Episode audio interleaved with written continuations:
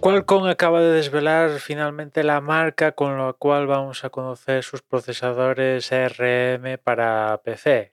Creo que en los últimos tiempos ha estado dándole vueltas a un mejunje de, nomenclaturas, todas encabezadas por Snapdragon. La última era la plataforma Snapdragon 8CX y finalmente eh, estos procesadores van a ser conocidos bajo el paraguas de Snapdragon X Series. ¿no?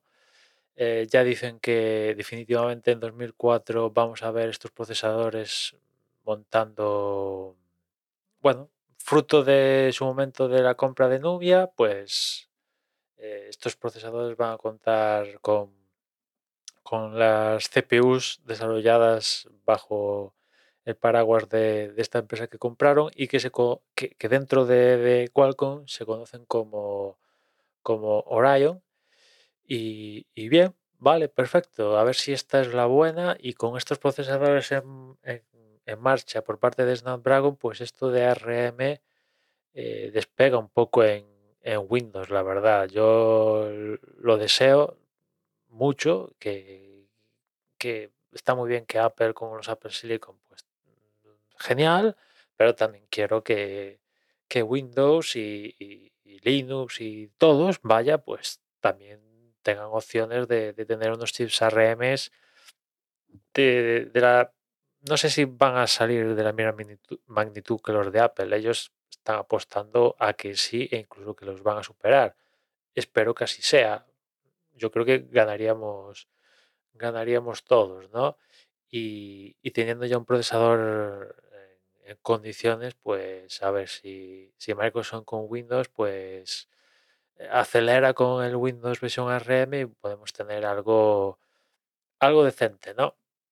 A ver si en el próximo eh, Snapdragon Summit, esta, esta conferencia que tiene lugar por parte de, de Qualcomm, Qualcomm Snapdragon, dependiendo como lo quieras ver, el próximo 24 y 26 de, del próximo 24 al 26 de octubre en, en Hawái, a ver si pues bueno, dan más detalles de, de, estos nuevos procesadores, ¿no? Con, condiciones, o sea, con, datos específicos, ¿no? O sea, gigahercios, eh, configuraciones, GPUs, que también es una parte importante porque la CPU está muy guay, pero la GPU en estos ARM también es parte, parte fundamental, ¿no? No, se puede descuidar, ¿no? Por cierto, una de las cosas que van a montar estos Snapdragon, no me sale, Snapdragon X, que ya contaba la anterior plataforma, la Snapdragon 8CX, es la opción de conectar, o sea, de que venga integrado eh, un conectividad móvil, ¿no? Algo que Apple ha prescindido pudiéndolo tener, ha prescindido de ello y Qualcomm ya ha dicho que, va a haber opciones con, conectividad móvil, con lo cual pues yo creo que es un extra que, bueno, para cierto tipo de gente, pues tener un, un portátil o una tablet o lo que sea, el factor forma que sea, que tenga un potencial en cuanto a rendimiento y además tenga la posibilidad de meterle una SIM, eSIM o lo que demonios sea y tener conectividad móvil 5G con el modem de, de Qualcomm que a día de hoy es uno de, los mejores que hay en el mercado, sino el, el mejor. O sea que, bueno, vamos a ver en 2024 si finalmente salen y, y a ver qué tal bien paridos salen estos Snapdragon X que, como os decía al principio, salen fruto de, de Qualcomm hace no sé cuántos años, dos, tres, cuatro.